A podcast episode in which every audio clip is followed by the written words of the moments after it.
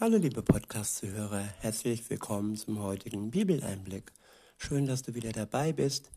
Heute habe ich einen Psalm. Es ist der Psalm 56 und ich verwende wieder die Übersetzung Das Buch von Roland Werner. Der Psalm ist überschrieben mit Gebet in Gefangenschaft.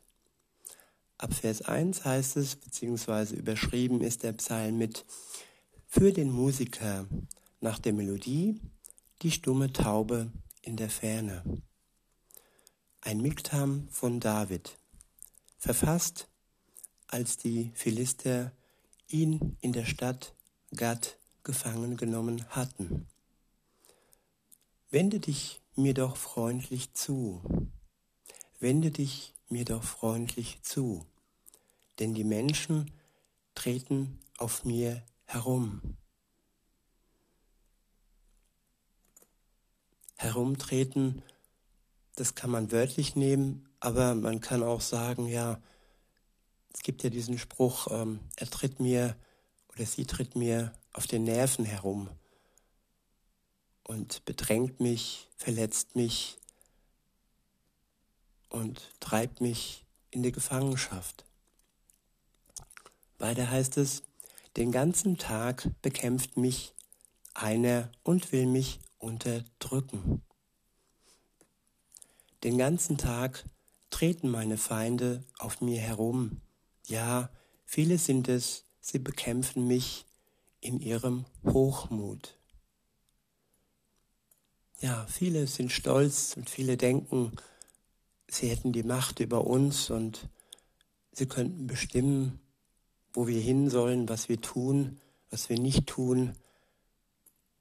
Und ja, aber bekanntlich kommt Hochmut vor dem Fall. Und solange bis ihr Fall kommt, müssen wir ausharren, zusammen mit Gott. Wir dürfen und können, weil er uns stärkt und weil er bei uns ist in der Zeit des Herumtrampelns auf uns, auf unseren Nerven und in der Zeit der Bedrängnis. Und so war, so war es auch bei dem Psalmisten, bei David. Er wusste, Gott ist auf seiner Seite. Weiter heißt es in Vers 4, Doch gerade dann, wenn ich mich fürchte, setze ich mein Vertrauen auf dich. Ich wiederhole, doch gerade dann, wenn ich mich fürchte, setze ich mein Vertrauen auf dich. Auf Gott und sein Wort will ich loben. Auf Gott und sein Wort will ich loben. Auf Gott vertraue ich und fürchte mich nicht. Was kann mir ein sterblicher Mensch schon antun? Den ganzen Tag verhöhnen sie meine Worte. Ihr ganzes Denken richtet sich gegen mich mir zu schaden. Sie greifen mich an und lauern mir auf und beobachten alle meine Schritte. Denn sie wollen mir das Leben nehmen. Sollten sie bei so viel Bosheit davonkommen? Lass die Völker in deinem Zorn niederstürzen, Gott. Mein Elend hast du dir gemerkt. Ich wiederhole, mein Elend hast du dir gemerkt. Wenn wir untereinander uns gegenseitig unser Leid klagen, erzählen, tja, oftmals will der andere es überhaupt nicht hören, oftmals will der, will der andere nur, ja, das Schöne in unserem Leben, das ihn aufbaut, und das ihm Unterhaltung bereitet. Aber wenn wir ihm unser Elend erzählen, wer merkt sich da schon unser Leid? Das ist nur bei Gott so. Gott merkt sich unser Elend. Er vergisst uns nicht und er wird zu seiner Zeit handeln. Weiter heißt es, so sammle doch meine Tränen in deinem Krug. Ja, ist nicht alles bei dir niedergeschrieben? Ich wiederhole, so sammle doch meine Tränen in deinem Krug. Ja, ist nicht alles bei dir niedergeschrieben? Es geht nichts verloren und es geht auch keine einzige Träne verloren. Gott ist sich über alles bewusst und er weiß genau, was geschieht, an uns geschieht, was man an uns verbricht, wie man uns verletzt, beleidigt, bedrängt, demütigt, belügt, betrügt. Ja, an Gott geht nichts vorbei und bei ihm ist alles niedergeschrieben. Unsere Feinde müssen sich vor ihm am Tag des Gerichts verantworten. Und dann ist es entscheidend, ob sie vorher bereut haben, ob sie das bereut haben, was sie uns angetan haben, oder ob wir bereut haben, was wir anderen angetan haben, denn auch wir sind schuldhaft und nicht ohne Sünde. Und wir dürfen uns nicht nur in der Opferrolle sehen, sondern auch in der Täterrolle, wenn wir es dann so sind. Kein Mensch ist nur Opfer und kein Mensch ist nur Täter.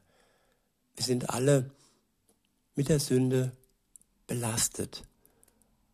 Und aus dem Grund ist Jesus für uns gestorben, damit wir die Last unserer Schuld loswerden, damit er uns erlösen kann und damit wir wieder gerecht vor Gott, dem Vater, stehen können. Ich wiederhole nochmal Vers 10, beziehungsweise ich lese weiter, denn 10 haben wir noch gar nicht. In Vers 10 steht, dann werden meine Feinde zurückweichen am Tag, an dem ich zu dir rufe. Das weiß ich bestimmt. Gott ist für mich. Ich wiederhole, dann werden meine Feinde zurückweichen. Am Tag, an dem ich zu dir rufe. Das weiß ich bestimmt. Gott ist für mich. Es wird der Tag kommen, an dem unsere Feinde zurückweichen werden und wo auch wir zurückweichen müssen, falls wir feindlich anderen gestimmt waren. Gott ist für die, die bedrängt sind. Gott ist für die Schwachen. Und Gott ist in unserer Schwachheit für uns da, wenn wir zu ihm rufen. Und er wird allem ein Ende setzen, was uns belastet, was uns bedrängt, was uns verletzt. Es liegt an uns, dass wir bis dahin geduldig zu ihm rufen, Tag für Tag zu ihm beten, ihm die Treue halten und darauf vertrauen, dass er alles zu einem guten Ende führen wird, dass er unser Leben zu einem guten Ende führen wird. In Vers 11 heißt es, auf Gott und sein Wort will ich loben. Auf Adonai, ja, sein Wort lobe ich. Auf Gott vertraue ich und fürchte mich nicht. Was kann mir ein bloßer Mensch schon antun? Was ich dir versprochen habe, Gott, will ich erfüllen. Meinen Dank will ich dir bringen. Unseren Dank Gott bringen, zu jeder Zeit und in jeder Situation. Liebe Zuhörerin, lieber Zuhörer, wir haben Grund, ihm zu danken. Auch wenn der Moment nicht glücklich für uns verläuft, trotzdem ist die Hoffnung da, dass das Glück uns bald wieder wohlgesinnt ist, dass wir bald wieder von Gott aufgerichtet werden, neue Hoffnung bekommen und aus der Gefangenschaft befreit werden. Weiter heißt es in Vers 14, denn du hast mein Leben dem Tod entrissen und meinen Fuß vor dem Fallen bewahrt. Ich wiederhole, denn du hast mein Leben dem Tod entrissen und meinen Fuß vor dem Fallen bewahrt. Das ist ja eine Tatsache, das ist eine Möglichkeit, die wir heute und hier und jetzt haben. Wir können uns heute, hier und jetzt von Gott, von Jesus aus dem Tod heraus reißen lassen. Wir können uns von ihm retten lassen. Wir können unser Leben zu neuem Leben erwecken lassen. Wir können uns ein neues Leben von ihm schenken lassen. Da müssen wir nicht lange drauf warten. Das ist schon vollbracht. Das hat er am Kreuz vollbracht. Und das kannst du, liebe Zuhörerin, das kannst du, lieber Zuhörer, heute schon entgegennehmen. Dieses Geschenk, das Geschenk der Erlösung, der Befreiung von deiner Schuld. Und dann bist du von dem Fall bewahrt und gerettet. Dann wird dieser Fall, der ohne diese Rettung weiter äh, fallen würde, bis hin zum ewigen Tod, bis hin zur ewigen Verdammnis, der wird dann, ja, zurückgehalten.